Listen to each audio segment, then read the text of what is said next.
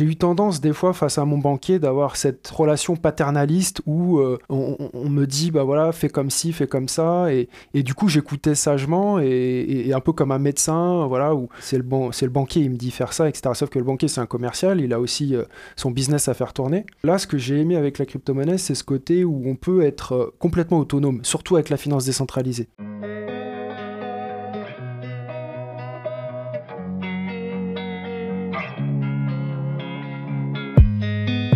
Sur Balado 3.0, le podcast qui s'intéresse à l'investissement, l'entrepreneuriat et la psychologie pour designer une vie qui vous inspire. Venez discuter avec trois frères qui décident de relever ce défi ensemble depuis maintenant trois ans. Salut les frangins, comment ça va? Salut, salut. Ça va, ça va. Bon, on se retrouve pour un cinquième épisode. C'est bien, ça s'enligne. On est peut-être, euh, on pourrait dire, à mi-parcours de la saison 1. Si on s'enligne sur 10 euh, épisodes par saison. Euh, on fera un bilan comme on l'avait annoncé au premier épisode à la fin de la, première saison, en fonction de vos commentaires aussi. Donc, merci à ceux qui nous écoutent depuis le début. Aujourd'hui, on voulait aborder avec vous. bon, on est parti sur un sujet qui va être peut-être un petit peu large. Ça peut amener des discussions, on l'espère, intéressantes. Mais en fait, euh, alors vous l'avez compris, on parle beaucoup d'investissement, mais la crypto, c'est quelque chose qui revient tout le temps. Et j'avais envie qu'on creuse un petit peu pourquoi finalement. Pourquoi la crypto est venue nous chercher? Est-ce que c'est euh, parce que ça parle plus à notre génération? Et pour quelles raisons Et puis euh, une question peut-être un peu plus fondamentale, c'est est-ce que la crypto finalement c'est une mode? Ou selon vous, donc je vous pose la question, Christian et François, est-ce que selon vous, la crypto, la blockchain en général, c'est une technologie qui est révolutionnaire et qui va euh, changer euh, la face du monde? Un peu comme Internet finalement euh, a eu cet impact-là dans nos vies. Où tu habites dans le monde, je pense que tu as été impacté d'une façon ou d'une autre par Internet. Bah, Christian, si tu veux ouvrir le bal aujourd'hui en nous disant qu'est-ce qui toi t'a plu dans la crypto, est-ce que ça vient chercher certaines valeurs, qu'est-ce qui, qu'est-ce qui te parle finalement là-dedans? Hmm. Ouais, il y a plusieurs choses. Moi, je pense qu'en fait, ça a été euh, déjà euh, la porte d'entrée pour moi dans, dans, le côté investissement. Parce que j'avoue que j'ai pas du tout épargné. J'avais, euh, comme par hasard, j'avais peut-être un tout petit peu épargné, genre quelques mois avant de commencer vraiment à me lancer dans la crypto. Et du coup, bah, toute mon épargne, je l'ai investi. mais en effet moi, ce qui m'inspire dans la, dans la crypto, c'est le fait de pouvoir. Euh, déjà, il y a un côté ludique. Une fois qu'on a, on a sorti tout cet aspect un peu technique euh, qui, peut, c'est vrai, un peu rebuter. Et là, encore une fois, merci François, parce que tu nous as quand même bien défriché le chemin. Euh, Avec plaisir. C'est vrai qu'après, en fait, c'est comme des pierres précieuses. c'est, on les, on fait. J'étais plus un collectionneur en fait de nouveaux projets et de voir euh, dans mon wallet apparaître euh, une nouvelle, euh, un nouveau token, une nouvelle, nouvelle crypto-monnaie, c'était hyper excitant. Après, derrière un joli icône, un logo de, crypto-monnaie, il y a aussi tout un projet. Et, donc, il y a aussi cette idée d'investir dans l'avenir dans le futur de demain en fait. Donc moi qui suis quand même toujours un peu fasciné par l'avenir et à quoi il pourrait ressembler parce que concrètement il reste à écrire, bah en tant qu'investisseur dans les crypto-monnaies, j'ai l'impression d'avoir un peu mon mot à dire dans le futur que je vais, euh, que je suis en train de construire d'une certaine façon. Donc il y avait ce côté à la fois ludique, collectionneur, en même temps potentiellement qui peut, euh, bah, qui peut faire du bien à mes finances. Après, encore une fois, tout ce qu'on dit, c'est pas un conseil d'investissement, et puis c'est important de, se renseigner, et puis de diversifier également. Mais euh, c'est vrai que euh, moi, j'aime quand ça va vite. Et là, du coup, j'avais cette possibilité de volatilité. Alors après, j'ai découvert que ça pouvait être volatile dans les deux sens, bien sûr, mhm. et qu'il faut accepter euh, le, le, le, pire pour, euh, pour, pour, pouvoir vivre le meilleur. Donc, du coup, voilà, j'ai fait mon expérience aussi. Mais sur du long terme, avec une stratégie, avec...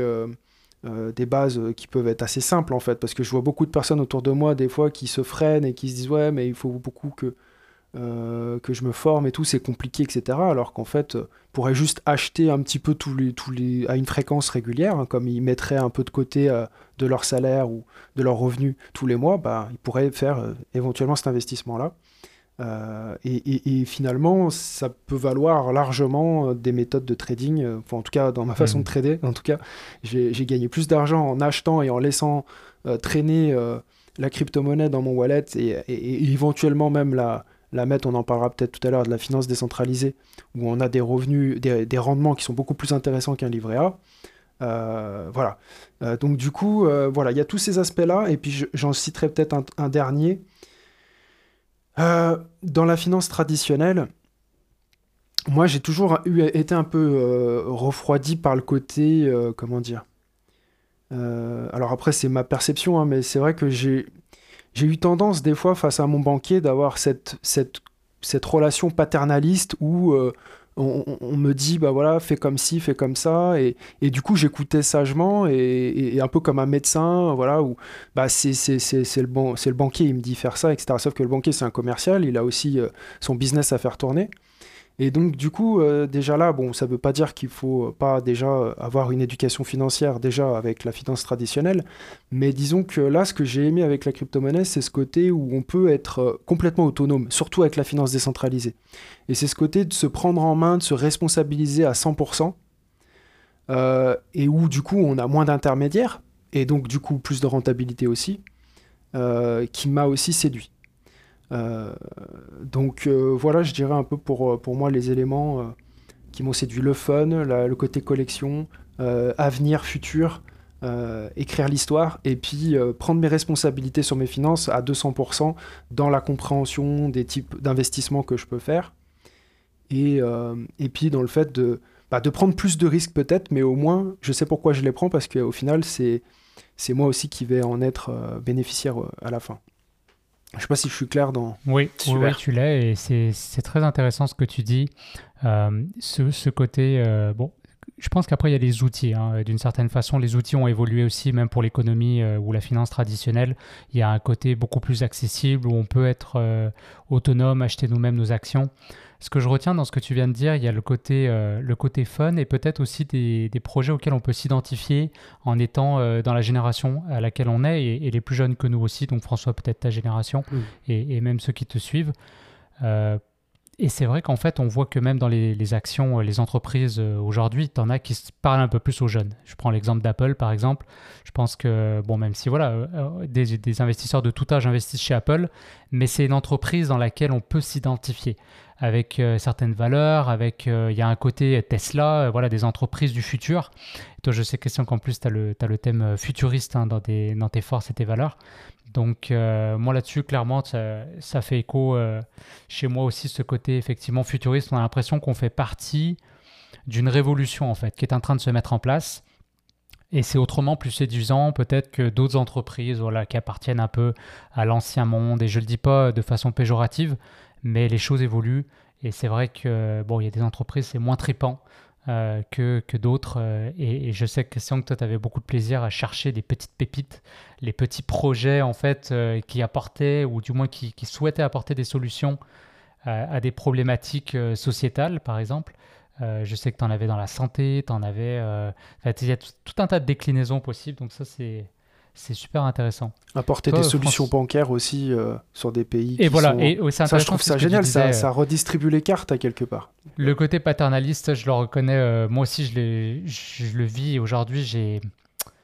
Ah, j'ai bien de la misère avec les banquiers. J'ai beaucoup, beaucoup de misère aussi avec les, les banquiers. C'est comme si eux nous disaient toujours quoi faire aux petits épargnants et quand tu, quand tu connais un petit peu l'histoire, ou quand il y a certains films, hein, je pense, qui ont, fait, euh, qui ont fait éclater au grand jour euh, des, des, abus qu'il y a eu, ah, tu te dis, euh, moi ça vient me chercher là dans mes valeurs, ce côté où on nous dit quoi faire, mais en fait on... Eux-mêmes, en fait, ils savent pas trop ce qu'ils font, ou ils, ils, pensent juste au profit qu'ils peuvent faire, aux marges. Comme tu dis, c'est, une business en fait. Bah, Les banques, c'est une business. Tu te rappelles, vendre du crédit quoi quand tu me partages ça, ça me fait penser euh, à la screenshot que tu nous avais envoyée euh, sur ton compte où il disait euh, un prix très intéressant de. il y avait du copywriting ah, là-dedans. et, genre, c'était un petit pourcentage de 0. Faudrait que je la retrouve, ouais. Un intérêt, pas faramineux, mais le mot était presque ça, de 0,05% par an. Quoi. Tu, me prends pour un jambon. Quoi. Quand tu connais les coulisses c'est ce qu'il est possible de faire aujourd'hui dans les crypto-monnaies. Et de met ça en mettre dans les fouilles, fait que non, c'est clair. Et toi, François, du coup, qui est, qui fait, bah, qui est plus jeune que nous, hein, donc tu as 7 ans de moins que Christian, 5 ans de moins que moi, comment, euh, et c'est toi qui nous as introduit euh, du coup à la crypto, donc c'est peut-être euh, cohérent par rapport à ce qu'on dit. C'est peut-être que la crypto est venue chercher peut-être plus les jeunes dans un premier temps, et puis aussi les férus de technologie, j'ai l'impression. Les gens qui aiment la, nouveauté, la technique, parce que c'est quand même très geek à la base la crypto. Toi, qu'est-ce qui est venu te chercher? Je, vais rebondir juste sur ce que tu as dit, Julien, avant de répondre à ta question. je donnerai deux films par rapport au point que tu as, nommé par rapport au banquier. je dirais de regarder L'Outsider euh, qui reprend l'affaire Carviel, et puis Margin Call, euh, qui reprend euh, la crise des subprimes. Et pourquoi pas The Big Short, allez, un troisième. The Big Short, voilà, qui, va donner le trio, gagnant. le trio gagnant, qui va un peu expliquer comment fonctionne. Alors, faut s'accrocher un petit peu des fois sur les termes, mais regardez-le plusieurs fois et vous allez voir que oui, en effet. le, banquier classique, il, y connaît rien. D'ailleurs, un banquier maintenant, c'est un vendeur d'assurance, c'est un vendeur de téléphone. Je rigole hein, quand je dis ça, mais c'est quasi vrai. Ah bah moi j'ai parlé avec des banquiers, je pense honnêtement et en toute humilité que j'en connaissais un petit peu plus que sur, euh, ah oui. sur l'économie. oui. Je... parle du banquier de base, là, pas, pas, les banquiers euh, qui, qui, décident les stratégies, etc. Exactement. Euh, mais voilà. C'est un job, hein, comme un autre. Exactement. Et c'est beaucoup plus vendeur maintenant que, que finalement à proprement parler sur, sur les produits bancaires. puisque la banque évolue énormément avec des assurances, etc. Pour répondre à ta question, c'est vraiment un, sujet qui est très vaste. Donc, c'est vrai que par où commencer Tu vois, c'est la première question que je me pose. Je dirais que la première chose que je peux donner, c'est euh, comment je suis rentré sur le marché des cryptos. Et je pense que c'est à peu près la majorité des gens quand ils rentrent sur le marché des cryptos, euh, c'est pour le gain. C'est pour l'argent, c'est c'est pour euh, c'est pas pour investir pour la pour la technologie. Alors je pense quand même qu'il y a eu une idée de de technologie et d'innovation qui me plaisait derrière, mais j'ai pas creusé.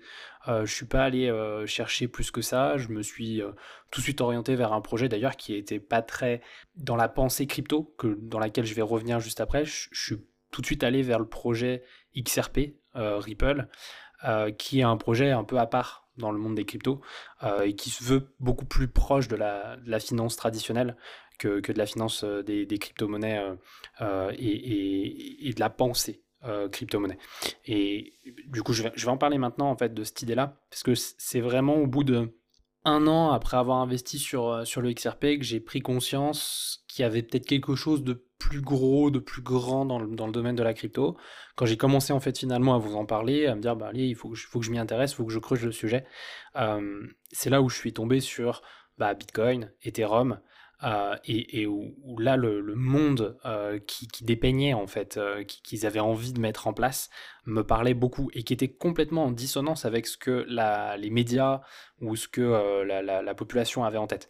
donc je parle principalement du blanchiment d'argent, de la mmh. drogue, etc., etc. Peut-être juste pour situer, on était fin 2018, début 2019, donc on avait vécu euh, le crash de 2017. Bah, moi, je l'avais vécu, moi, je ne l'ai pas vécu. Toi, tu l'as vécu. Après, il y a eu toute la partie qu'on appelle en crypto-monnaie le bear market. Euh, donc, effectivement, ce que tu te sois intéressé à ça, malgré les deux ans. Ouais, c'est ça. Il y a eu quasiment deux ans, en fait. Les un an et demi de, où il se passait pas grand-chose, les prix étaient au plus bas. Euh, et il y en a encore, à mon avis, qui devaient penser à ce moment-là que c'était terminé, que ça ne reviendrait jamais. Mm. Euh, donc toi, tu es allé creuser et ça t'a as découvert des choses autour du Bitcoin et, C'est vrai que j'ai eu de la chance, d'une certaine manière, c'est que euh, j'ai regardé ça de loin. J'ai commencé à investir en 2017. j'ai entendu parler du Bitcoin quand j'étais en école d'ingé, donc en 2012. Je n'avais pas forcément investi, mais ça m'avait toujours intrigué comme, comme technologie. Euh, en 2017, j'en ai entendu parler. J'ai vu le BTC, en fait. Euh, donc, Bitcoin, c'est BTC un ticker. Euh, donc, souvent, je dirais BTC. monter jusqu'à 20 000 dollars. c'est à ce moment-là où moi personnellement j'étais resté à l'extérieur, j'avais vu ça, j'ai pas fait ce que la psychologie humaine voudrait. T'as pas fait le all-in J'ai pas fait FOMO, ça j'en suis assez fier. quand j'ai vu que j'avais raté le train, bah, j'ai dit j'ai raté le train, tant pis, il y a d'autres opportunités. de toute façon, je suis pas compétent techniquement pour pouvoir investir. Je vais laisser ça de côté pour, pour le moment. Et c'est vrai que du coup, je l'ai vu. Parce qu'il y avait quelques barrières à l'entrée. il y avait quelques il barrières créer un compte sur un exchange. c'est pas aussi simple qu'aujourd'hui. Euh, ouais, clairement, c'était beaucoup plus compliqué. En fait, je devais avoir une formation pour être le plus, euh, le plus honnête. Euh, je devais avoir une formation et elle tardait à venir. La personne qui devait nous faire la formation, elle, je sais pas, elle avait pas le temps, elle nous l'a pas délivré tout de suite. Mais où? À l'école? Non, non, non, non. Dans la formation que j'avais pris en ligne, retraite anticipée, programme retraite parce anticipée. Parce que même eux, ils, eux eux-mêmes, ils étaient en train de se former pour vous former. Oui, un petit peu. Et il y a Yann qui, qui, a fait une mini formation sur la crypto, donc Yann Darwin. Et euh, il nous l'a donné un petit peu en retard en octobre-novembre, je crois, si je dis pas de bêtises. Et du coup, c'est vraiment là où on était au top. Et j'ai pas eu le temps de la regarder tout de suite. Il y avait d'autres choses, d'autres, priorités à ce moment-là. Et je pense que j'ai bien fait de pas la faire à ce moment-là, puisque je crois qu'on était pile, pile au top. Donc, euh, comme quoi, fallait vraiment pas la regarder à ce moment-là, euh, je pense. si je dis pas de bêtises. Et c'est vrai que du coup, j'ai vu le marché vraiment dégonfler. Au début, je pensais que ça allait dégonfler puis repartir. Donc, j'avoue que j'ai investi peut-être un petit peu trop tôt sur le XRP. Euh, à l'époque, euh, j'ai rentré mes premiers sous. Euh, ils devaient être à 60 centimes, quelque chose comme ça. Donc voilà, moi je l'ai vu bien dégringoler jusqu'à 15-10 bah, centimes, hein, je crois, au, plus bas avec Covid. donc ça a été plus complexe. Donc c'est très volatile, on l'a dit, hein, c'est très volatile. Euh, bref, je reviens sur ce que je disais. Donc, euh, l'esprit finalement des crypto-monnaies que j'ai pu creuser au final euh, après, après ces quelques années finalement où, où j'avais pas fait grand chose, je me suis dit allez on, va creuser un petit peu plus le projet, comment ça marche, la décentralisation, tous ces points en fait qui n'étaient pas dits dans les médias, qui n'étaient pas dits dans dans, dans, dans, la vie de tous les jours et qui étaient même plutôt l'inverse de ce qu'on disait. Voilà vraiment Bitcoin pour faire simple, c'est un donc peer-to-peer, euh, c'est une monnaie peer-to-peer. Donc c'est une monnaie qui va permettre de relier deux personnes entre elles euh, sans pour autant d'avoir d'intermédiaire entre ces personnes. Donc ça c'est super intéressant. Hein. Satoshi Nakamoto, donc qui est une, une, identité, une, euh, entité, on ne sait pas forcément si c'est une personne ou plusieurs personnes, a, créé ça. C'était un problème qui, bloquait depuis les années 90. Euh, et il a sorti ça comme ça en 2008. Il a sorti un bout de papier, il a donné deux trois petites choses, il a lancé le truc, il s'est volatilisé. C'est une histoire. Bon voilà, maintenant on commence à la connaître et là, pour ça je m'étends pas dessus, mais il faut quand même juste voir que le gars, il a juste posé un truc énorme sur la table et il s'est dit tiens je le donne à la, communauté. Je retire presque aucun argent dessus parce que là on le sait actuellement que il y, a des, il y a des comptes qui sont bloqués qui sont de Satoshi et qu'il n'utilise pas. Donc soit il est mort, soit et en vrai, euh, vaudrait mieux qu'il soit mort comme ça parce que on sait pas. Il faudrait faire un film. voilà. je, pense qu'il y a peut-être un film qui sortira un de ces jours. Il y a déjà eu quelques euh, les quelques articles, quelques vidéos pardon euh, de d'Arte sur le sujet. ils avaient fait un programme il y a longtemps qui est intéressant mais qui est un petit peu trop euh, encore euh, euh, les, cryptos, le, le, Bitcoin, c'est ouais, c'était un peu trop drogue, terrorisme et, blanchiment d'argent. Puis là, ils en ont refait quatre à la suite sur plutôt Satoshi et le Bitcoin, et beaucoup mieux, beaucoup plus intéressant. Ils poussent un petit peu plus loin. Je recommande ces, ces quatre petits épisodes de 20 minutes, ça va super vite. Parce que déjà là, on voit que c'est fondamentalement différent de ce qu'on connaît. C'est-à-dire qu'un gars qui, euh, qui donne, on est dans l'anonymat, donc il n'y a pas de recherche de, succès. Aucune recherche de succès. Euh, c'est un don en fait, c'est un don à l'humanité qu'il a fait en disant voilà, je pense, c'est un plan B. Euh, donc il avait commencé à, échafauder tout ça suite à la crise des banques en 2008. C'est ça. Donc lui s'est dit bon, bah, clairement, le, système actuel, on ne peut plus avoir confiance. C'est ça. Tôt ou tard, si c'est pas maintenant, c'est en train de collapser. Donc il faut d'autres solutions. Lui, il a réfléchi ou eux ont réfléchi, on ne sait pas. Et euh, il a trouvé quelque chose, il a partagé en disant voilà, je pense que là on a quelque chose. Et euh, il aurait pu faire un. Bon, je pense pas. Ça a jamais été en fait un move d'argent, ni un move de succès. donc, mais, mais, moi, c'est, mais, moi, c'est, vraiment ça qui m'a intéressé parce que euh, tu vois, quand, quand, tu réfléchis comme ça, tu te dis le mec, il a, il a posé ça, il a pas retiré d'argent en fait. Un petit peu, certainement qu'il doit avoir quelques petits comptes cachés ou qu'il a pu. Euh, bon, franchement, tout se retrace facilement. Hein. C'est ça l'idée de la blockchain, c'est que tout est transparent. Donc, à part des systèmes comme les Monero qui, qui sont des, euh, des systèmes, euh, des privacy coins. Donc, euh, c'est l'idée que les transactions sont cachées, en l'occurrence, là pour, le coup. Bitcoin, au contraire, toutes les transactions sont ouvertes. C'est pseudonyme, c'est-à-dire qu'on a une, identité qui est cachée par une par adresse, une adresse mais cette adresse, on peut très bien repérer où elle va et suffit de, de, rentrer sur un point on peut connaître l'identité. Par exemple, maintenant les exchanges demandent ce qu'on appelle un KYC, un Know You Customer. Donc ils vont avoir en fait l'identité de la personne sur juste euh, un endroit et en fait on va pouvoir euh, du coup euh, retrouver les chemins à, travers les toutes les transactions, qui sont passées par ce compte. Il y a des logiciels qui permettent de faire ça, ça marche très très bien. c'est en fait c'est d'ailleurs assez étonnant à quel point l'ancien le, monde, comme tu disais, est autant contre euh, la crypto et, le dénigre, alors qu'en fait ça trouve des solutions sur euh, l'anti-blanchiment d'argent ou, toutes ces choses-là. Hein. Maintenant on le sait, hein, si vous êtes euh, dealer ou quoi que ce soit, utilisez surtout pas le Bitcoin, hein. vous allez vous faire choper assez facilement. Il y a eu des descentes, beaucoup d'États qui ont récupéré d'ailleurs des Bitcoins sous séquestre et qui ont fait énormément d'argent en l'occurrence, puisque bah, ils étaient détenteurs du coup des bitcoins et, ils sont obligés de les garder sous scellés pendant un certain temps. Et entre le temps où ils ont pris sous scellé et où le temps ils l'ont récupéré, je crois que c'était en Australie si je dis pas de bêtises, bah, ils ont fait euh, des, gros gains euh, en gardant cet argent-là. Après, je suis pas sûr qu'ils le gardent pour eux, ils sont obligés de le remettre en vente, euh, mais bon, malgré tout, ça reste, ça reste intéressant de le savoir. Et moi, c'est vraiment tout ça qui m'a vraiment donné envie de me lancer, d'aller encore plus loin et de creuser cette idée. Euh, on parle souvent du problème des généraux byzantins euh, que, Bitcoin a réussi à, résoudre. En fait, le problème des généraux byzantins, c'est quoi? C'est que euh, j'ai plusieurs généraux qui sont. Alors, je vais peut-être faire des petites erreurs, mais dans mes souvenirs, c'est ça. Hein. C'est des généraux qui veulent attaquer une ville, mais ils savent pas forcément si les généraux en face vont être avec eux ou pas avec eux. Et il y a des alliances en fait qui peuvent se créer, et à aucun moment en fait on a la confiance nécessaire pour savoir qui va être du bon côté et, ce qu'on peut vivre euh, de manière apaisée euh, dans, dans, ce système-là et ça, c'est le problème des généraux byzantins, c'est de savoir en fait à qui je peux faire confiance et comment je peux faire confiance, et est-ce que le mec va pas me trahir avec un couteau dans le dos. Et bah Bitcoin permet de, de, de, résoudre ce problème, puisque c'est instantané, on a une transparence et une décentralisation de toute l'information. C'est comme si on avait un grand livre en face de nous et tout est écrit, et on sait tout, et tout le monde le sait au même moment. Et s'il y a quelqu'un qui essaye de falsifier le livre, et ben on saura qu'il l'a falsifié, et du coup on peut le sortir du réseau. Voilà.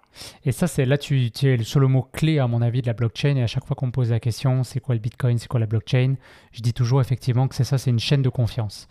Euh, et, le, vraiment, tout, gravite autour de cette idée-là, de la confiance. Sauf que la confiance, au lieu d'être donnée à un, tiers, c'est-à-dire euh, une banque, un gouvernement, une autorité centrale, eh bien, c'est la technologie et le réseau, donc de façon décentralisée, où on va cristalliser finalement cette confiance entre les individus qui vont pouvoir à ce moment-là échanger les uns avec les autres. Alors ça peut être euh, des, euh, des, flux euh, monétaires, on pourrait dire ça comme ça, ou des informations, peu importe, mais sans besoin d'une validation quelconque et sans avoir besoin de demander non plus la permission. Et ça, je pense que c'est vraiment un, point clé de la blockchain, c'est que c'est un système qui est permissionless, ça veut dire que n'importe qui aujourd'hui peut développer des applications sur la blockchain et en partager ça finalement comme l'a fait euh, Satoshi Nakamoto au reste du monde. Alors qu'aujourd'hui, tu veux développer une application sur qui va impacter, mettons la création monétaire, l'euro ou le dollar, mais oublie ça, c'est mort. Tu vas avoir besoin de tellement d'autorisation, tu ne pourras jamais impacter. Et donc du coup, ce système-là, par son essence ultra centralisée, est sclérosé et est amené à être de moins en moins efficient. Quand en parallèle, tu as un système qui est permissionless et tous les acteurs qui font partie de ce réseau peuvent développer, peuvent amener des, idées, collaborer ensemble sur des idées, sans jamais, sans jamais avoir besoin de demander la permission. Ils vont juste proposer et après, ça va être le vote du, public. Est-ce que les gens vont utiliser ces applications? Si oui, parfait, elles vont monter en puissance. Ou alors, personne, il n'y avait pas d'intérêt, elles vont juste disparaître. Et ça, c'est extraordinaire. Tu, tu, résumes exactement la, pensée que j'avais à l'époque. C'était de se dire, mais en fait, euh, moi, je, je, je tradais un petit peu à côté sur des produits dérivés. Je regardais, je commençais à me documenter sur la finance traditionnelle, avec euh, bah, tout, ce que ça implique, les, cycles économiques, euh, la dette, euh, les vraiment cette, interaction entre les, différents, les différents actifs financiers, comment ça marche entre matières premières, obligations, actions, etc. Et je, voyais qu'il y avait des, un, véritable problème qui allait arriver, qui est le problème de la dette, qui était énorme, que je sais toujours pas comment on va gérer. pour, pour tout dire. Et, en fait, à travers, à travers ce que Satoshi a essayé de nous donner euh, juste à, la fin de la crise, à cause de, d'ailleurs de ce problème de produits dérivés, euh, de dette et, d'intérêt sur euh, les, emprunts bancaires immobiliers aux États-Unis, on, voit ici déjà une, résolution, enfin une réflexion sur comment on pourrait trouver un nouveau monde qui nous empêcherait de, retomber dans, les problématiques qu'on a eues, qui est un monde complètement sclérosé, comme tu as dit, qui est complètement fermé, avec qui en fait on se rend... Enfin, c'est n'importe quoi. Enfin, moi, on, marche sur la tête quand je vois que c'est la phrase que je retiens le plus ces derniers temps, mais, mais c'est ça, quoi. On, capitalise les gains, mais on socialise les pertes. Et je trouve ça assez injuste. En fait, on est dans un capitaliste de connivence qui, qui pour moi, n'a aucun sens. Qui profite à certains, qui profite, à, certains. et qui est payé euh, par, par tout le monde en fait. Et, et, là, on dit, bah en fait, vous allez pouvoir reprendre la le pouvoir de quelque chose de super important. Et je crois qu'on en a peut-être parlé dans, dans un podcast ou c'est peut-être dans un autre podcast que je l'ai entendu. Je, crois que c'était sur euh, Crypto Grand Angle. Euh, voilà, ce qu'on est en train de faire ici, c'est de séparer le pouvoir de l'État et le pouvoir de taper monnaie avec Bitcoin. Et, ça, je trouve ça super important. Comme il y a eu la, séparation euh, du pouvoir de l'État et de l'Église, Là, on est sur une nouvelle séparation qui est super importante et qui arrive. Et quand j'ai quelqu'un en fait en face de moi qui me dit mais, mais Bitcoin ça vaut rien, c'est c'est pas tangible, etc. Mais ici, il n'y a rien de plus tangible. Enfin, Soïs de dollar ou l'euro. mais c'est euh, ça. Voilà, ça vaut rien de plus. Ça vaut rien de plus que la confiance que tu donnes à ton gouvernement et, ce que tu penses que ça vaut en fait. Et on le voit avec l'inflation. Là, finalement, avec l'inflation, pour moi, c'est une façon où euh, la confiance euh, s'effrite euh, et, pour nous, alors c'est plus compliqué que ça, il y a tout, tout mm. un tas de mécanismes, mais je trouve que c'est un peu ça la symbolique de la chose. On a des monnaies qui sont inflationnistes, donc on a des monnaies dans lesquelles on a le moins en moins de confiance, et donc qui sont de plus en plus, euh, bah leur, leur, valeur est de plus en plus étiolée dans le temps. Mm. Et ça, c'est un point clé à mon avis, c'est-à-dire que les devises ou euh, les échanges monétaires sont des technologies qui évoluent l'euro. Mm. euh, aujourd'hui en fait et c'est là je pense que c'est une confusion. Souvent on dit que le, bitcoin c'est une monnaie digitale. Euh, ben, l'euro aussi en fait. Euh, le dollar américain aussi c'est une monnaie digitale parce que essentiellement il existe sous forme numérique et depuis longtemps. Mais ça n'a pas toujours été le cas effectivement. Donc les, la devise a évolué dans sa structure pour aujourd'hui, parce qu'on arrive à des problématiques à des moments et on est obligé de, changer sa forme pour qu'elle continue d'exister dans le temps. et finalement, est-ce que le Bitcoin, serait pas potentiellement cette monnaie, la nouvelle structure qui permettrait à la monnaie universelle d'exister. Mais là, effectivement, on n'aura pas le consentement des gouvernements parce que les gouvernements, bah, ils perdront ce ils perdent ce que tu disais tout à l'heure, ils perdent le pouvoir. le pouvoir monétaire, alors on va le rappeler rapidement, ça c'est une idée d'Idriss Aberkan que j'adore, qui dit qu'il existe trois pouvoirs. Donc vous avez le pouvoir exécutif, législatif et judiciaire, qui sont les trois pouvoirs qui sont censés selon nos grands philosophes euh, du, siècle des Lumières, être dissociés idéalement. Hein. On a vu pendant la, pandémie que ce n'était pas nécessairement toujours le cas, mais euh, dans l'idéal, ces trois pouvoirs-là sont séparés. Mais en fait, ces trois pouvoirs sont dominés par un pouvoir, qui est le pouvoir médiatique. Et ce pouvoir médiatique est dominé par un autre pouvoir, le pouvoir de l'ombre, qui est le pouvoir monétaire. Et ça, c'est ultra intéressant de dire que finalement, tout revient à la monnaie, parce que le pouvoir aujourd'hui, il est dans l'argent et que l'argent est concentré. Et alors là, il faudrait peut-être aussi mettre la petite nuance de dire que c'est on diabolise pas l'argent, on diabolise pas tout ce qui s'est passé parce qu'au début, ça a été fait euh, dans un souci de libérer en fait. Bien hein. sûr. Je pense que le, notre système capitaliste, il a libéré énormément de gens. Bien sûr. Euh, alors après, c'est plus, on dirait, il y a des cycles. Et en fait, toutes les technologies après je sais pas c'est quoi le cycle, 30, 50 ans 70, euh, ça peut monter jusqu'à 70 ans. Et en fait, ouais, c'est ce qu'on appelle euh, euh, la, destruction créatrice. Si je dis, si je dis pas de bêtises, dans, dans les, dans les écrits sur la, psychologie, enfin, pas la psychologie, n'importe quoi, dans les écrits sur le, capitalisme, enfin, sur le, fondement du capitalisme, il y a vraiment cette idée de, de, destruction créatrice, où en fait les, entités qui ne peuvent pas survivre à, ces crises vont mourir et vont laisser place à de nouvelles entités qui, elles, vont apporter de l'innovation et, et de la nouvelle richesse et des nouvelles valeurs. Parce que ce qui était une bonne idée au début, finalement, évolue et par le fait même, l'humain, comment il, pense, comment il réfléchit, le pouvoir se centralise et dans la centralisation du pouvoir, tu vas avoir la corruption et, dans la corruption, après ça, tu vas avoir euh, des inégalités qui se reconstruisent et du coup, le problème que tu étais censé résoudre au début, bah, tu ne le résous plus. Mais en même temps, on est habitué à ce système-là. Je vais citer là un auteur moi, qui m'a énormément influencé, je vous montre le livre, euh, même si on n'a pas la vidéo pour ceux qui nous écoutent, c'est Andreas Antonopoulos. Mm. Et lui, il dit qu'il est disruptarien. Mm.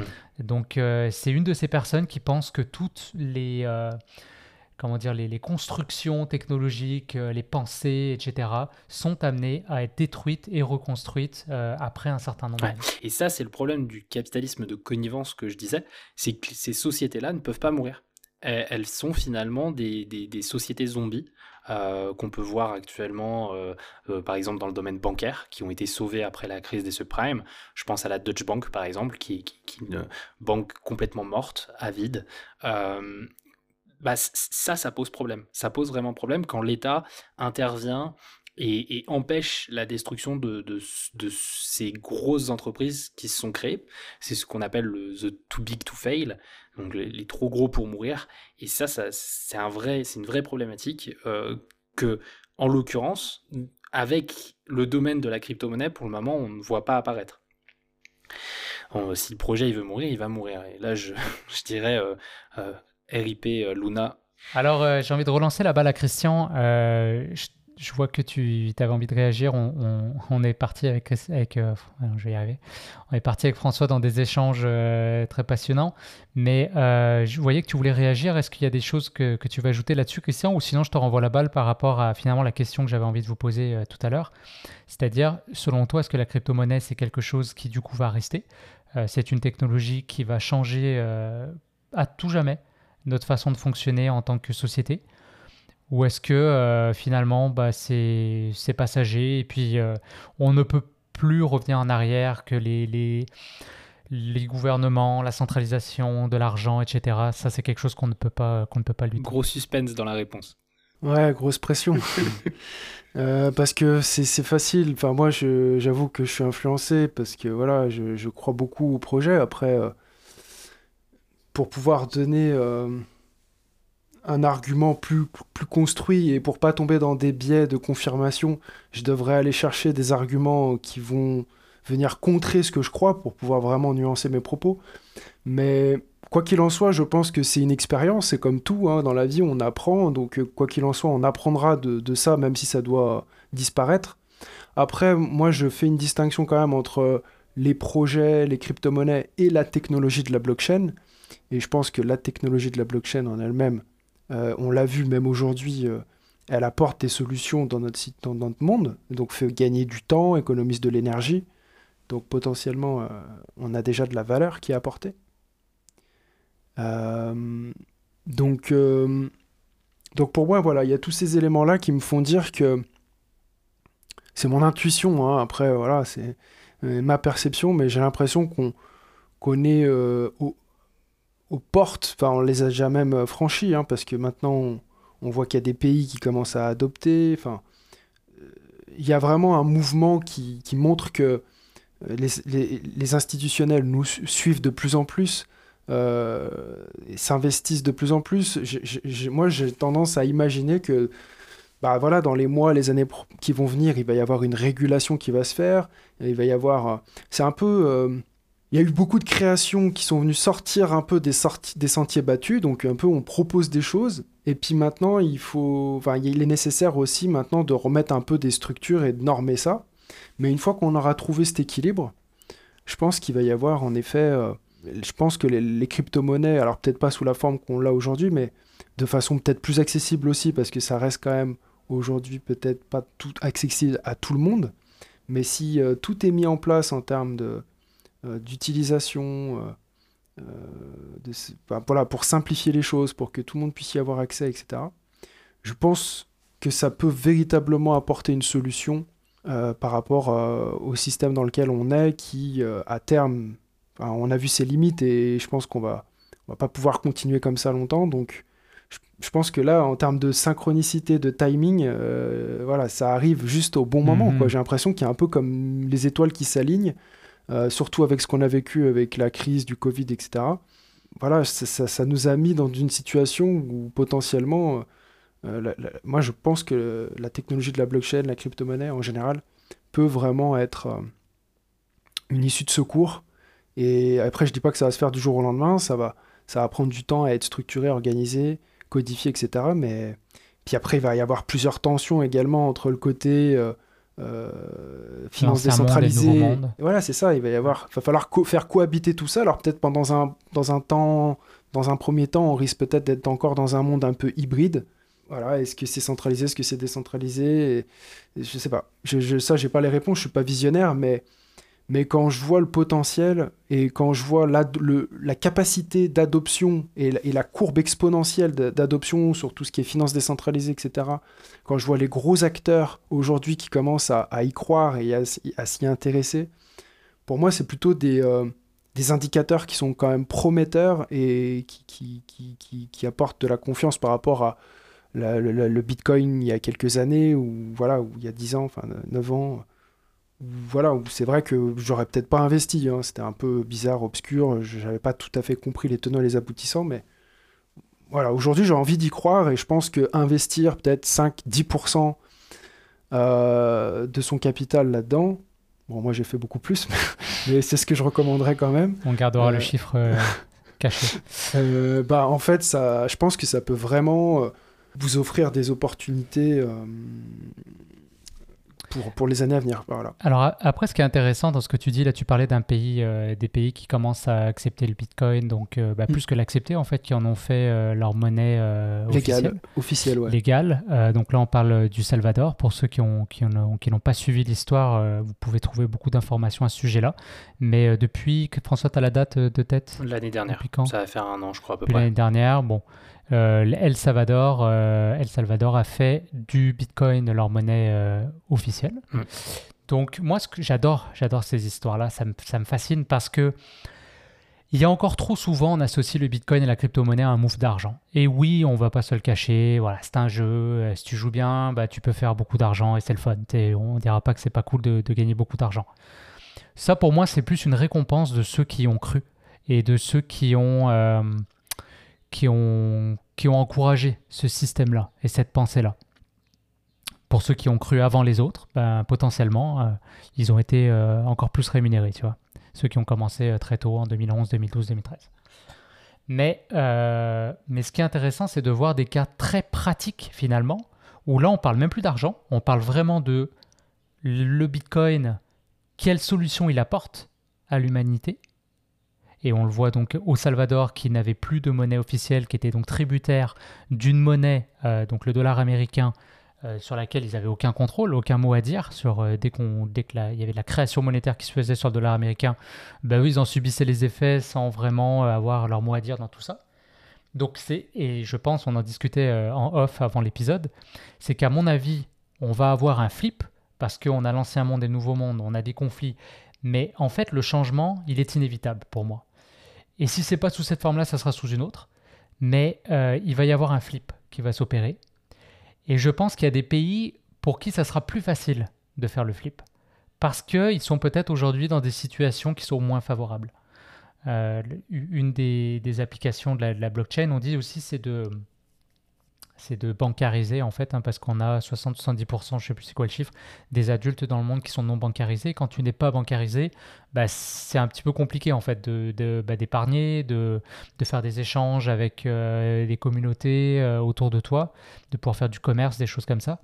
Et en fait, euh, la crypto-monnaie permet de bancariser, c'est-à-dire que tout le monde, si tu as un téléphone, bah, comme, comme disait, je vais reciter Andreas Antonopoulos, c'est que tu n'as pas un compte, un compte bancaire dans la poche tu as une banque dans la poche parce que tu peux avoir une multitude de comptes. Tu peux créer autant de comptes que tu veux. Tu peux faire des échanges avec tout le monde. Et, quand on touche vraiment à, la, à ce que ça apporte concrètement la crypto-monnaie, au-delà de l'aspect spéculatif, je trouve que c'est là que c'est trippant. Comme par exemple, quand nous, entre, entre nous, on s'est échangé de l'argent, de pouvoir s'envoyer de l'argent en une fraction de seconde avec des frais qui sont nuls, ça, ça c'est un game changer. Je pense qu'il faut, il faut l'expliquer ça parce que les, gens ne le, comprennent pas, mais c'est un des problèmes, par exemple, que Ripple essaie de, de résoudre. Ça coûte tellement cher de faire passer de l'argent d'un pays à un autre pays. C'est excessivement cher et ça l'est d'autant plus, je pense, maintenant avec le Covid.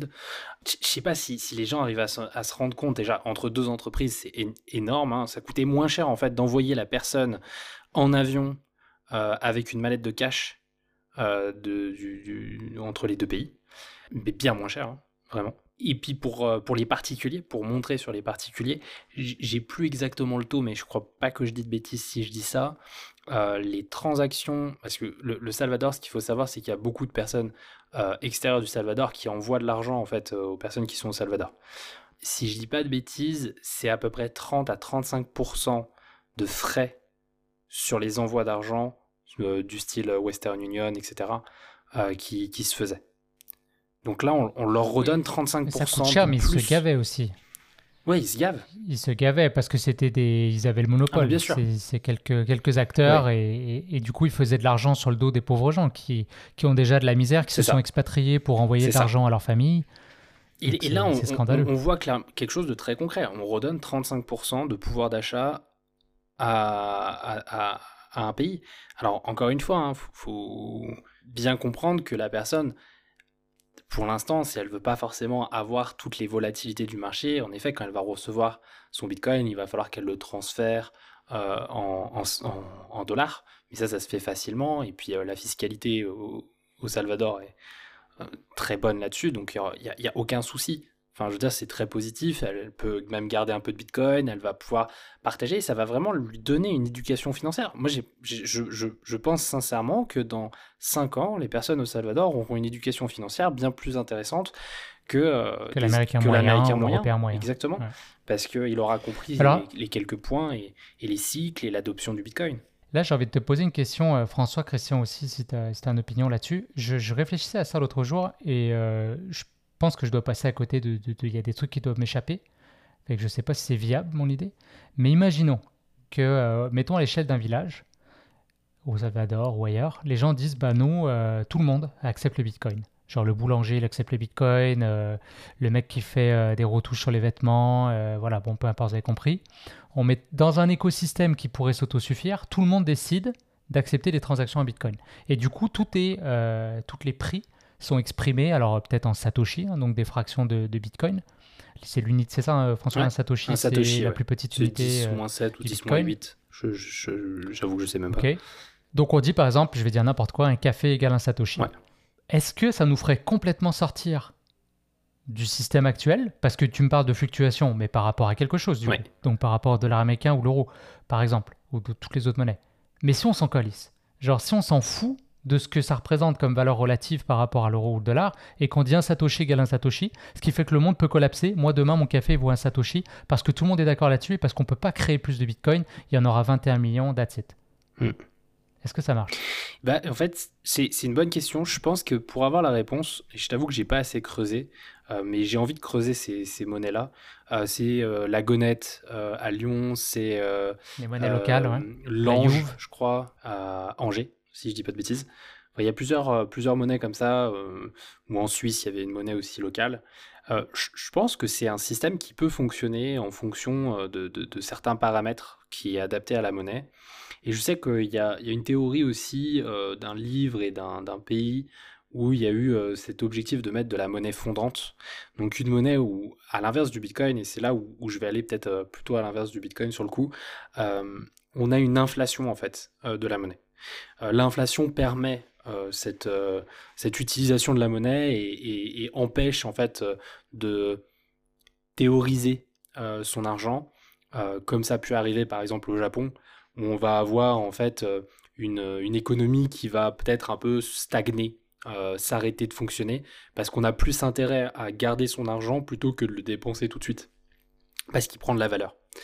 vous regarderez au Japon. Et est-ce que ça, est-ce que ça, ce serait pas pertinent dans un monde où on a besoin de freiner la Et eh ben, consommation? Peut-être, c'est vrai que j'y ai pas pensé comme ça. Mais c'est, alors je sais pas quand. je, sais juste pour info, pour rigoler, hein, ça c'est un fun fact, un fun fact, pardon. C'est euh, une japonaise qui avait économisé depuis euh, son lycée jusqu'à ses 22 ans. Elle avait tout mis de côté et elle avait actuellement quasiment un million, je crois, sur son compte en banque ou un truc dans le genre. Enfin, vous voyez, il y, a vraiment de l'argent. Enfin, ça a vraiment un intérêt de garder son argent au Japon par rapport à un pays euh, euh, comme euh, en Europe, en France ou aux États-Unis C'est une bonne question, Julien. Je ne saurais pas dire si, si ça peut vraiment bloquer l'économie ou est-ce que l'État, à l'inverse, tu, tu, vois, est-ce que cette déflation va pas tuer petit à petit les, les, différents, les différentes entreprises et, empêcher de faire vivre en fait la, population? Je, pense que le Japon a réussi à s'en sortir parce qu'ils ont injecté beaucoup de liquidités, ils ont fait en sorte que euh, Franchement, là, je pense que ça dépasse mes compétences. Faudrait que j'aille chercher l'information pour pouvoir. Non, je comprends. Euh, je, lance, ça dans l'univers. mais euh, mais c'est intéressant et je pense qu'il y a vraiment des, de la réflexion à avoir sur ces points-là et, et, et à je, pense qu'il y a un début de réponse, en tout cas, avec le Bitcoin. Moi, je, mettrais vraiment un, un gros point là-dessus. Je ne sais pas si c'est mieux. Je sais juste que ça sera différent. Ça, sera différent et, et, ça va plutôt dans le bon sens. Je m'explique par là. Je pense qu'il faut dissocier Bitcoin des autres cryptos. Les cryptos classiques, déjà, ils ont besoin d'être régulés. Ça, c'est le plus important, il faut le comprendre. Ah, et ensuite, si je parle du Bitcoin, c'est le Bitcoin, on ne peut pas le réguler. Le Bitcoin, c'est lui qui va réguler les autres. C'est lui qui va réguler le système. Moi, ça, j'en suis, j'en suis intimement convaincu parce que on peut pas le bloquer, on peut pas l'arrêter. C'est non, puis pire que ça, c'est qu'à chaque fois que tu essaies de l'arrêter, il devient plus fort. Il devient plus fort. C'est antifragile. Parce que c'est un, C'est ce qu'on appelle un, un, actif antifragile. Encore une fois, là, je vous amène à aller chercher euh, de la documentation sur ce sujet-là. Je, parle de ça, pourquoi? Parce que moi, je suis de naturel optimiste. J'ai envie de croire qu'il y a la possibilité de pouvoir faire quelque chose tout en euh, créant, tout en étant dans, dans, dans, l'innovation. Et, euh, et, je veux pas accepter ce, sort un peu euh, triste qui dirait que voilà, on est, il, faut, il faut diminuer notre consommation, sinon on va tous mourir. Déjà, on va tous mourir. De un. de base. De base. Après, le ça serait cool quand même de pas tuer tout le monde avec nous. Je pense aux animaux, je pense à la planète. Bon, la planète, je pense qu'elle s'en remettra euh, sans problème quand on sera mort. Il ah n'y euh, a pas de souci, on n'a qu'à voir ce que le trois mois de confinement a pu faire à la planète. Ah euh, donc ça, c'est vraiment pas là le, point, mais c'est plus le dire actuellement pour réussir à limiter les, gaz à effet de serre et rester dans, dans, dans un climat qui, est, qui serait stable, il faudrait que l'Européen moyen euh, divise par 4 sa consommation. Je vois pas comment c'est possible. C'est pas réaliste. C'est pas réaliste. Donc la réflexion que j'ai, c'est comment on peut peut-être faire au mieux. L'américain par 12. Comment, comment on peut faire au mieux pour euh, peut-être diminuer ces choses-là, aller chercher de l'innovation, aller chercher des nouvelles sources d'énergie. Je sais que c'est peut-être très utopiste de ma part, mais j'ai envie de croire à ça. Et le Bitcoin, en fait, m'amène sur une réflexion qui est dans le bon sens. Bitcoin, c'est l'un des premiers actifs qui, redistribue l'argent. C'est les riches qui investissent dans Bitcoin, et au final, c'est qui, qui, les récupère? Bah, C'est les pays euh, du tiers-monde, euh, débancarisés, euh, qui ont des difficultés à, On a un transfert. On a un, on a un vrai transfert de valeur. On a un vrai transfert de valeur des riches vers les pauvres. Donc ça, déjà, ça, ça me plaît. On a une... Bah, encore une fois, hein, ça c'est des, des, des préjugés. On pense que le Bitcoin est très énergivore. Oui, il est énergivore. Mais est-ce qu'il est plus énergivore que la finance traditionnelle? Je vous le dis, non. C'est pas le cas. Et si vous voulez euh, avoir les informations de pourquoi je dis ça, allez voir sur Crypto Grand Angle. Il y a une personne qui a été interviewée, je me rappelle plus de son nom, je, l'ai mangé. Cette personne a travaillé dans le domaine euh, du, paiement et travaille toujours dans le domaine du paiement depuis un moment. Euh, il est en train de faire un calcul de son côté. Il n'a pas tout à fait fini les calculs. C'est Michel Kazaka donc euh, Michel Kazaka euh, qui, a, donné euh, pas mal d'informations dans, ce, ces 1h40 d'interview sur grand angle avec, Richard. Très intéressant, très bonne interview. Et en fait, il a commencé à, faire un, calcul de son côté entre finances traditionnelles et, et finances du, Bitcoin, l'énergie que ça, prend pour, par, rapport, par rapport à tout ça. Et bah, il s'avère que pour l'instant, même s'il n'a pas fini son calcul, il est déjà en dessous. Donc voilà, c'est déjà on, on va pas tergiverser. Déjà, le Bitcoin est moins énergivore. Alors, le comparer avec l'énergie d'un pays, la consommation d'un pays, mais, mais, mais, mais what, what? Pourquoi Non, non, ça, ça fait partie du narratif. Euh, ça fait partie du narratif de.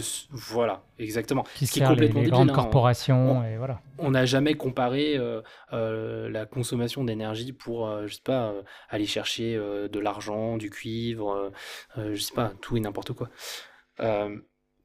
Par rapport à un pays. on n'a jamais comparé comme ça. Donc, je, vais là-dessus et puis je vais aller encore plus loin avec euh, encore une autre personne qui s'y connaît très très bien dans le domaine du mining. Parce que ce qu'on vous a pas dit, c'est que le Bitcoin doit sa robustesse et sa confiance grâce à un réseau, un réseau décentralisé. Et ce réseau, c'est fait par des mineurs. Ces mineurs, en fait, vont euh, devoir faire des calculs de force euh, mathématiques euh, brutes euh, qui se complexifient en fonction du nombre d'utilisateurs du réseau, enfin au nombre de mineurs du réseau. Et chaque mineur a un intérêt à faire ça puisqu'il est incentivé avec, une, avec tout simplement un bitcoin à la clé et les frais de transaction. Donc c'est très intéressant, il y a, une professionnalisation du, du mining et là, j'en viens du coup à Sébastien Gouspillou, qui est, qui est un Français qui travaille dans ce domaine-là, et, qui explique en fait très simplement que la meilleure façon de professionnaliser son mining, ça va être d'aller chercher un coût électrique très faible. Mhm. Or, un coût électrique très faible va se trouver sur des surplus d'énergie. Et ces surplus d'énergie vont se trouver où? Majoritairement sur les, les énergies vertes. C'est-à-dire qu'on peut imaginer que dans un pays d'Afrique, euh, on pourrait construire une centrale euh, hydroélectrique euh, mais en l'occurrence, il n'y a pas d'intérêt parce que créer la centrale demanderait euh, trop d'argent et mhm. en fait, on aurait une énergie qui ne serait pas consommée euh, par cette centrale et ça serait pas intéressant. Et en fait, le fait d'ajouter Bitcoin dans l'équation permet de créer cette centrale.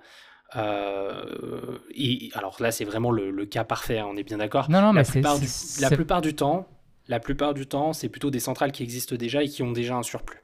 Mais on peut imaginer, et ça s'est déjà arrivé, hein, Sébastien en parlait, qu'il y a cette idée euh, qu'on puisse créer des centrales spécifiques pour ça. De plus en plus, le Salvador s'est rapproché de, Sébastien pour pouvoir euh, travailler sur le mining à travers euh, le Salvador. Donc, et ça, c'est très il y a vraiment des utilisations. C'est le côté, à l'époque où je travaillais sur les réseaux électriques, quand on devait justifier d'un upgrade du réseau, il fallait le faire de façon technique, mais aussi de façon économique, et surtout de façon économique. Donc finalement, le Bitcoin apporte une justification économique beaucoup plus rapide euh, à des projets finalement qui seront positifs pour l'environnement, mais qu'on n'aurait pas pu justifier euh, d'investissement avant des années et des années. Et là, assez vite, on peut le faire. Donc c'est incroyable. Alors, la vie est bien faite. Non, mais peut-être que c'est mon biais de confirmation qui veut entendre ça et qui veut me dire que bah, c'est trop bien, investi dans le Bitcoin parce que regarde, tu vas sauver la planète. Alors peut-être que c'est un, c'est, un raccourci qui est fort et qui est rapide, mais n'empêche bah, que. C'est pas d'investir dans le Bitcoin qui va sauver la planète, mais c'est de, de peut-être financer ou de partager dans ces projets de création de centrales, tu vois ce que je veux dire. Mais de croire au Bitcoin et de propager la bonne nouvelle, entre guillemets, ça oui, ça va aider euh, le développement de l'écosystème. Je pense de au-delà de du Bitcoin, euh, au-delà, excusez-moi, de, de, tenir du Bitcoin. Alors, euh, je me permets quand même de l'expliquer parce que sinon, euh, certaines personnes ne vont pas comprendre. Je, sais parler anglais, hein, c'est bien old, mais en l'occurrence, on dit old O-H-O-D-L, euh, parce qu'en fait, c'est un, un mème qui est apparu au tout début euh, dans la crypto-monnaie, une personne euh, sur un chat qui a écrit H-O-D-L, et, et, puis voilà. Et je crois qu'il y a même maintenant un acronyme de HODL qui est Hold On for Dear Life. donc, le garder pour toute la vie, quoi. Ne pas vendre comme si sa vie en dépendait. Ouais, comme ça vient indépendant. Et, et ça, je, pense que c'est potentiellement une façon pour pouvoir euh, euh, contribuer au, au, marché. C'est-à-dire qu'en fait, euh, tu, tu, vas prendre du BTC, mais tu le vendras jamais. Oui, tu vas, tu vas jouer sur la stabilité du Bitcoin finalement. voilà, c'est ça. ouais c'est ça. Mais euh, en effet, je pense qu'il faudrait plutôt aller. Bah, je sais que Sébastien, par exemple, recherchait des, investisseurs dans, dans, son, dans son entreprise de, minage. Donc potentiellement, oui, investir dans ces projets-là peuvent être euh, pertinents.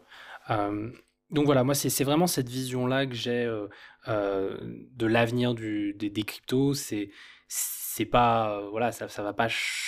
Enfin, faut prendre conscience que il y a vraiment déjà deux types de cryptos, comme je disais, le BTC et les autres cryptos. Les autres cryptos, oui, elles vont façonner le monde de nouveau, elles vont faire un monde différent et certainement plus transparent avec les, valeurs, je pense, que, que les cryptos euh, possèdent.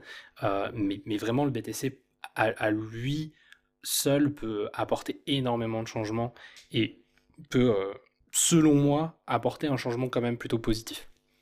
Eh bah, ça fait, fait un, bel, un bel épisode. Là, on a fait le tour de, pas mal de choses. Peut-être un dernier mot, chacun euh, voulait partager quelque chose que vous n'avez pas eu l'opportunité de, dire avec le fil de mes questions. Christian, tu voulais rajouter quelque chose là-dessus? En synthèse de l'épisode peut-être? Moi je pense, euh, oui, si, il y a peut-être un élément qui me vient rapidement.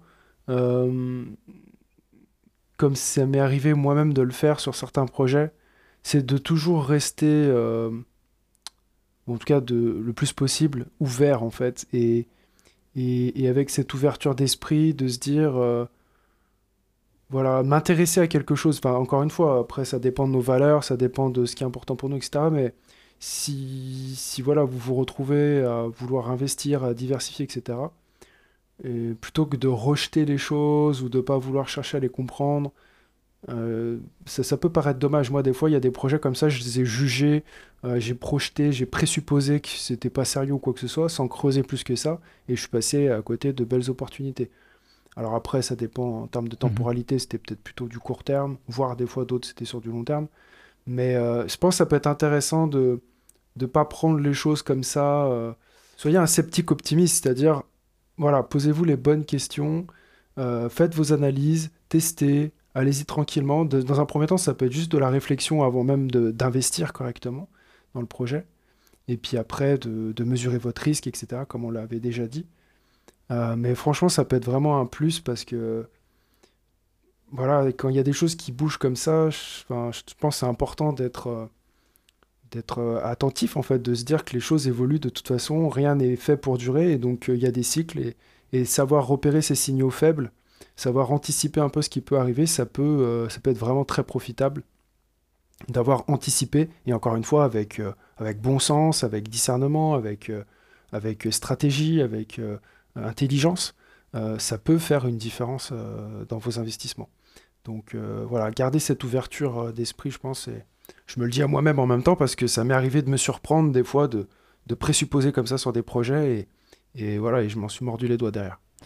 Bon, bah, je, pense que ça fait un beau mot de la fin. Une chose est sûre, c'est que euh, je pense qu'on n'a pas encore euh, tout à fait la moindre idée de ce qui va se passer. On est un peu mm. comme au début d'Internet où on pensait que ça se résumerait à, à l'email, comme on dit, euh, comme encore une fois, je cite Antonopoulos, mais qui dit on est encore sous la forme la, plus primaire finalement de la blockchain, où on parle mm. d'échanges monétaires, on parle voilà, de communication, mais à mon avis, il y a beaucoup d'usages auxquels on ne pense même pas encore. On voit juste dans la dernière année la DeFi, donc la finance décentralisée, et les NFT, non fungible token, qui méritera un épisode à part entière. Deux choses, à mon avis, qui, qui vont game changer incroyable, qui ont été pondues dans la dernière année. Donc, mm. euh, qu'est-ce qui s'en vient tu parles même pas d'un truc qui arrive qui va être juste dingue, qui est euh, l'identité numérique. L'identité numérique, le play to earn, il y a, des concepts extraordinaires et je pense qu'en tout cas on va essayer d'en parler. Et, et, oui, parce que je sais que c'est, moi c'était ça que je voulais dire, c'était le petit mot aussi que je voulais dire, c'est on a parlé de beaucoup de choses, on a parlé euh, majoritairement de Bitcoin euh, et on n'a pas parlé du reste, mais il y a tout le reste quoi. Et, on voulait vous parler aussi bah, qu'il y avait un aspect Christian en a parlé un tout petit peu au début de gamification de l'investissement qui permet de rendre les choses plus simples. On n'en a pas encore parlé du coup dans cet épisode, on n'a pas pu, euh, mais je pense qu'il faudra faire un point sur la DeFi, sur, sur tous les autres aspects de la crypto qui, qui est encore beaucoup plus large hein, et, qui peut amener aussi un intérêt, comme je disais, il y a, y a, y a des choses à acheter, c'est clair, mais il y a aussi des choses à garder dans, dans cette partie-là des cryptos autres que Bitcoin. Et il y a encore des choses à inventer. Et il y a des choses encore à inventer. Et eh ben, ce sera le mot de la fin du coup euh, pour François. Merci à tous les deux euh, d'avoir été présents et d'avoir euh, voulu échanger sur, sur cette question et sur, sur toute cette thématique passionnante de la crypto-monnaie. Passionnante. Alors, bah, écoutez, on, je vous souhaite une bonne soirée. Hein. Je pense qu'il est tard chez vous. Euh, je vous laisse réfléchir peut-être euh, au sujet du prochain épisode. Si vous avez des idées, euh, vous qui nous écoutez, vous pouvez nous laisser des commentaires. On est toujours preneurs aussi. Je pense qu'à terme, les épisodes vont vraiment se construire sur les suggestions que vous nous donnerez. Donc bon, on a toujours des, plein de sujets qu'on veut aborder sous le coude. Mais s'il y a quelque chose en particulier que vous voulez qu'on creuse, avec grand plaisir, partagez-nous ça dans les commentaires. Donc merci encore à tous les deux. Et puis je vous dis à très bientôt. À très vite. À bientôt.